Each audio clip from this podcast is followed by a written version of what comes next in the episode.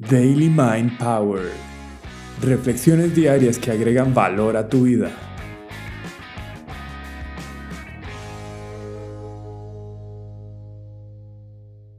Sostener dos ideas opuestas en tu mente. La ausencia de conflicto no es sinónimo de armonía, sino de apatía, dice Adam Grant. Es más fácil ver el mundo en blanco y negro que observar los colores que aún no sabes que existen. Metafóricamente hablando, con un solo color podrías crear arte, pero ¿qué pasaría si poco a poco fueras descubriendo más y más colores? Y no solamente esto, sino que te dieras cuenta de que puedes combinarlos entre ellos dando nacimiento a más colores que antes no habías imaginado. No porque veas el mundo en blanco y negro quiere decir que el resto deje de existir o que simplemente no sean posibles. ¿Por qué es más fácil ver el mundo de forma polarizada? Bueno, esta es mi teoría. De pequeños aprendemos a valorar las cosas basados en dos indicadores, placer y dolor. Todo aquello que nos haga sentir bien es bueno y lo contrario, lo doloroso es malo. Y así aprendemos a interactuar, percibir y decidir durante los primeros años de nuestra vida, hasta que nos volvemos conscientes del futuro lejano, lo que nos permite desarrollar y madurar para descubrir nuevos valores ante la posibilidad del largo plazo. Así, le asignamos nuevos significados al dolor y al placer. Por ejemplo, haciendo ejercicio aunque sea incómodo, yendo al médico a recibir una vacuna a pesar del dolor inmediato, o inclusive no comiendo eso que te va a caer mal por más rico que sea. Los significados se van ampliando de manera natural en un proceso que en la mayoría de nosotros pasa desapercibido. Es la experiencia la que nos va formando. Sin embargo, la inclinación binaria no nos abandona por completo. En una sociedad actual que fue influenciada en sus principios por los pensamientos religiosos y dogmáticos, aprendimos a valorar lo bueno y lo malo, lo correcto o lo incorrecto, sin una herramienta mental para saber con certeza el significado de estos conceptos. Y en lugar del pensamiento crítico, el juicio subjetivo se volvió un recurso.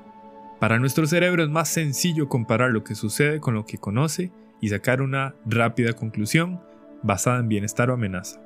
Después de todo, y a pesar de que es un órgano maravilloso, su función principal es la de hacernos sobrevivir. Pero como decía el emperador Marco Aurelio, si alguien me hace saber y me convence de que he errado, con gusto cambiaría mi conducta. Mi camino es el de la verdad y ella no ha dañado a nadie.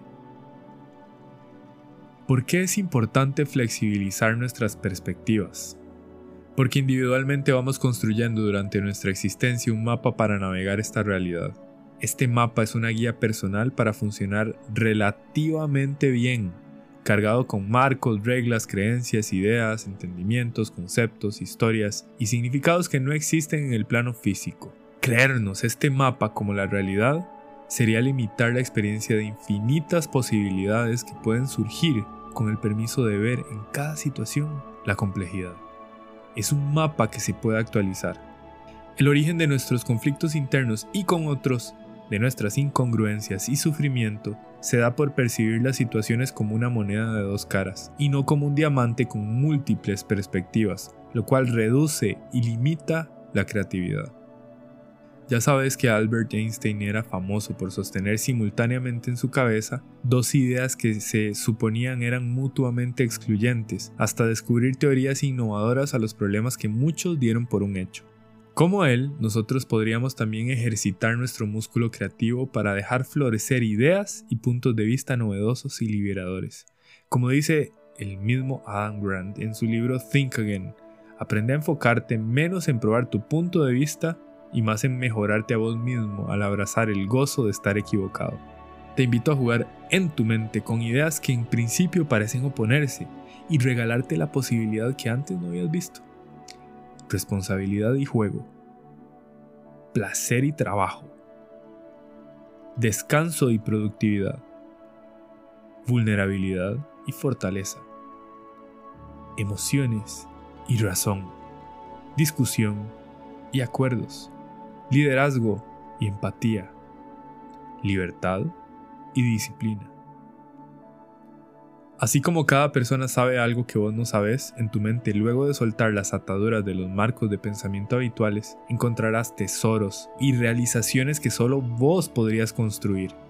Déjate sorprender y recordá en cada discusión que no se trata de dos posiciones contrarias, sino de algo completamente distinto que puede surgir ante dos o más seres pensantes. Disfruta del proceso de las realidades compartidas y asombrate por aprender lo que no sabías. Si el conocimiento es poder, saber lo que no se sabe es sabiduría, como dice Adam Grant.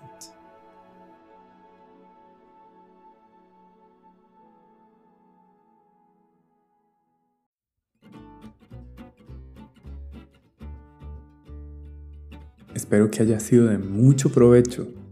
Séneca decía, no hay manera de disfrutar la posesión de algo valioso a no ser de que tengas a alguien con quien compartirlo.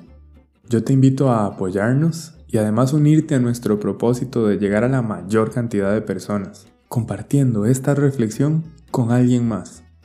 Gracias por estar presente y no te olvides de encender las notificaciones para estar pendiente de todas las novedades y suscribirte a nuestro canal.